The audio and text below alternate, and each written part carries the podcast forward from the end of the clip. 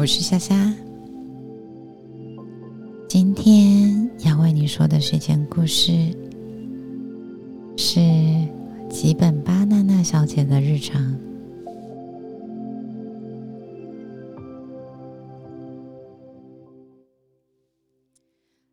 吉本巴娜娜是一位我很喜欢的日本女作家，她是日本当代小说家。他的文章中有种独特的温暖感觉，看完他的书之后，会有一种奇异的疗愈感。他也被称作是疗愈系的作家，而这种就是有独特的温暖感跟疗愈感的感受，从他一九八七年出道的第一本书，直到现在。都没有变掉过。有一段杂志访问描述到吉本巴娜娜小姐文章的一段内容，说到：虽然人生会堆积各种经历，可是吉本巴娜娜总是有办法把那些好的、坏的食材。爽快的都丢到一个大锅子里面，慢慢熬煮，最后端出来的都是热乎乎的浓汤。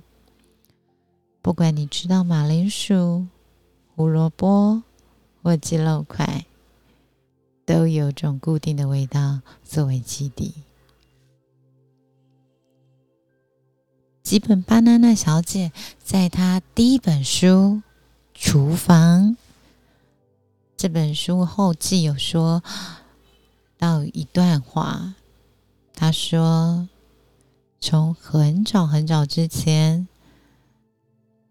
就因为想要写讲一件事而写小说，一直写到不想再讲为止。而这本书就是那纠缠不休的历史的原型。”那是个人克服困境、追求成长灵魂的记录，也是包含了希望和可能性的一切。我认识很多亲密的朋友，他们相信只有每天或者是激烈的、不断的战斗着，才能让人生好起来。而我衷心想要把我的处女单行本献给他们。吉本巴娜娜小姐的书里面的主角，经常是深受人生挫折的女孩，心绪仿佛漂浮在无尽的忧愁大海中。但在某些契机下，即使跌跌撞撞，即使可能伤害了自己，又伤害了别人。却依旧能找回存在于生命中的光辉。本巴娜娜小姐想要告诉她的读者：遇到伤痛的当下，悲伤在所难免；但事过境迁之后，你将发现很多事情其实并不如当初你认为的那么严重。分享一下他的写作日常。啊，他一天当中通常会在早上写作一个小时，深夜三个小时。白天的写作常常被各种杂事上门而打断，所以都会干脆坐在客厅里写作。他对于在哪里写作这方面不太讲究。到哪里他都可以写。他说：“毕竟他是二十四小时，连在梦中都在思考如何把经自己的体验写成小说的人。”我很喜欢有一段杂志问过他的一个问题，他被问到说：“他如何保有内心自由的空间呢？”如何让自己保有内心自由的空间呢？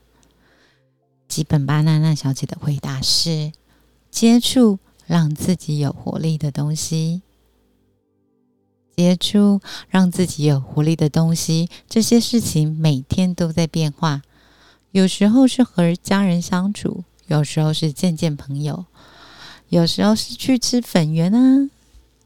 根据当天身体的状态、心情、天气。可以给自己活力的东西会不一样，所以今天对我而言，什么是重要的呢？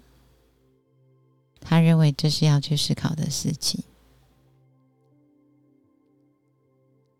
今天对我而言，什么是重要的呢？或许你明天也可以这样子试着思考看看。